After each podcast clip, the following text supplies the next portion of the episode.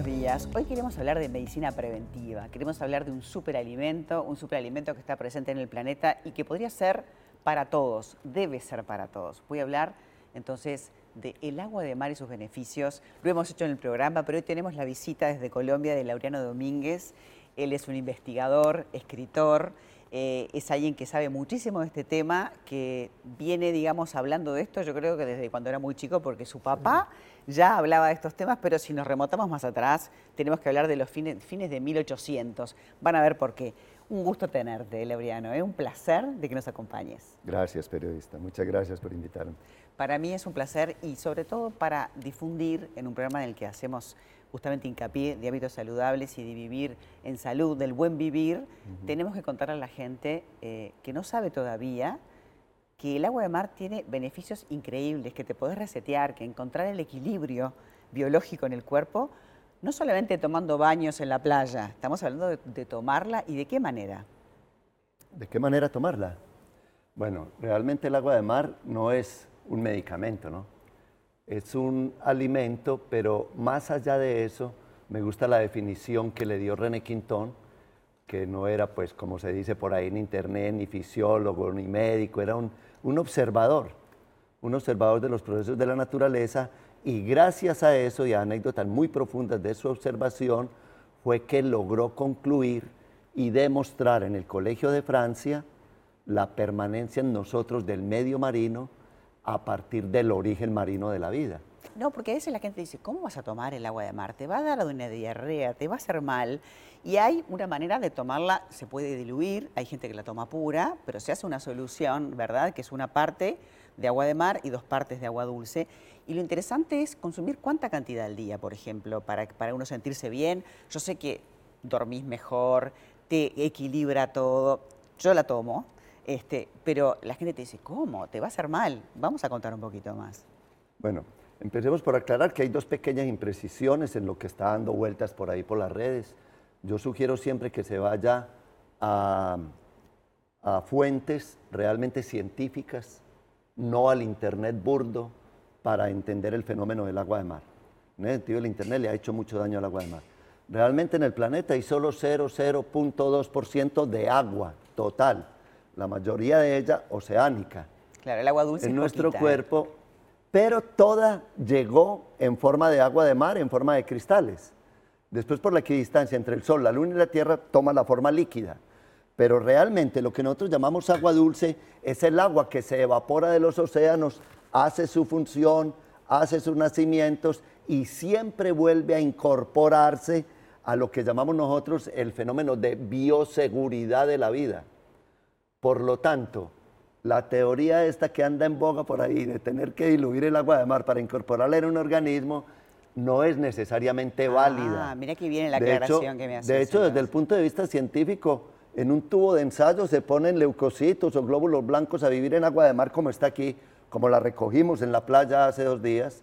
Esta es no es, de, José Ignacio, de esa zona, que ya, o sea, lo importante es sacarla de un lugar donde no haya... Este, visualmente se ve que no hay vertidos superiores al agua de mar en dispersión.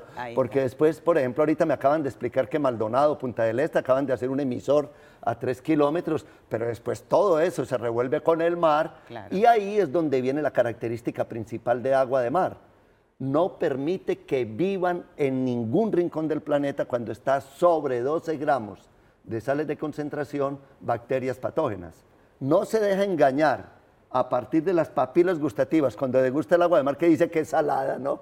Que es lo que todo mundo cree que es agua con sal y además contaminada, y es el estigma peor que le pusieron al agua de mar a través de la historia. Si no se deja engañar por el instinto que despierta en él esa sensación de salado en las papilas gustativas, no tiene por qué tener sensación de sed. Y también eh, escuché y algunas conferencias que tú das, y sé que justamente te estás yendo a, ese congreso que va a haber en Argentina, eh, hasta del punto de vista eh, de salud mental. Sé que se ha trabajado con, un grupo de, de, jóvenes de repente con problemática de salud mental y que el agua de mar les ha ayudado hasta para cuando tienen, no sé, tema con sustancias, por ejempro, de la adicción. Increíble. Y también partió de otro trabajo de un gran fisiólogo italiano, César El Hombroso, cuando empezó a investigar por qué había virulencias heredadas que llevaban a la, violencia. Por ejemplo, el famoso criminal atávico, que es parte de nuestra investigación en relación con el agua de mar.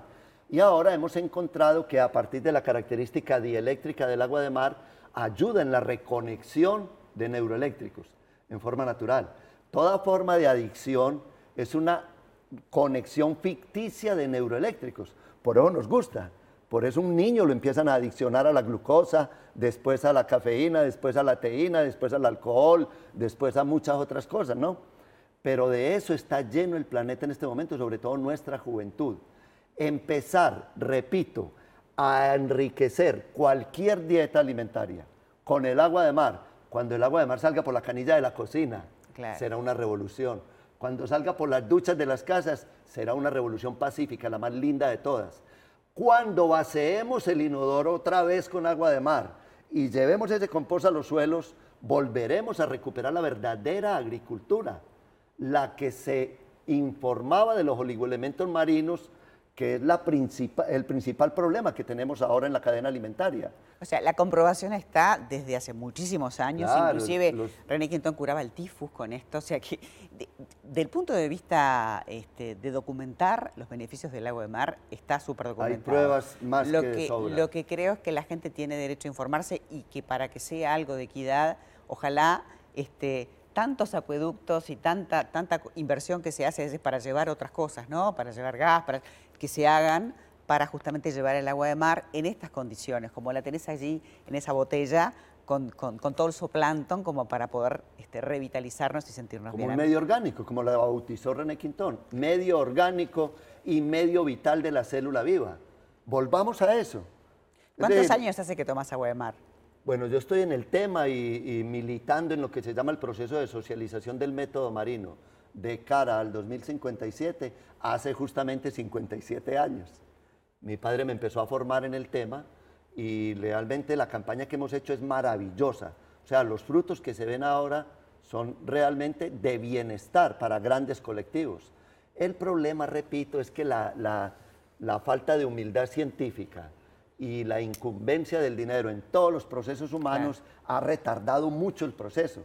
Por eso estamos abogando porque se haga a través de redes solidarias, grupos de base y apoyos de algunos gobiernos como el de Lima, Perú en este momento, se haga otra vez la forma de llevar el agua de mar a través de redes de distribución domiciliaria a las casas. A las casas. Se hagan los bosques de agua de mar y se haga algo que empezamos en la Universidad de Pisa, la agricultura marina, urbana, o sea, pero para eso necesitamos el combustible base, el agua de mar, en forma generosa y gratuita. Y en esas condiciones, porque por suerte hace, hace muchos años eh, la sal no era sal marina, por suerte estamos consumiéndola, pero hasta para cocinar en esas condiciones tal cual está en el mar es ideal. Yo creo que hay muchísimo para hablar de este tema y a nosotros nos encantó tenerte acá en el estudio, aprovechando tu visita en el Uruguay.